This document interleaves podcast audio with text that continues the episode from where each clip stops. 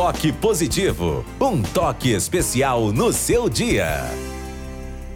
O nome da mensagem de hoje é Quero te fazer um pedido. E a gente extraiu do livro Floresça Onde Estiver, do autor César Said. Bom, ela começa assim: Quero te fazer um pedido. Quero que você viva, que mesmo chorando perceba a luz do sol a cada amanhecer e se extasie com o perfume de uma flor.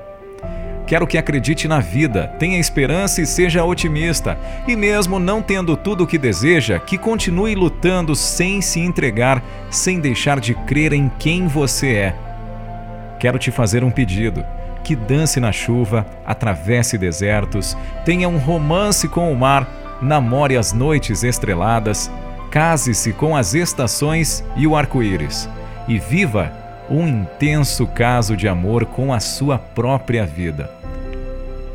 Às vezes, a gente deixa de se amar para amar as coisas, para amar os outros. Não que a gente não deva amar os outros, a gente deve amar os outros, mas a gente nunca deve deixar de amar o mais próximo de nós, aquele que está aí dentro de você. Olhe para o espelho, peça desculpas por ter se deixado de lado por algum tempo e diga assim: Eu te amo.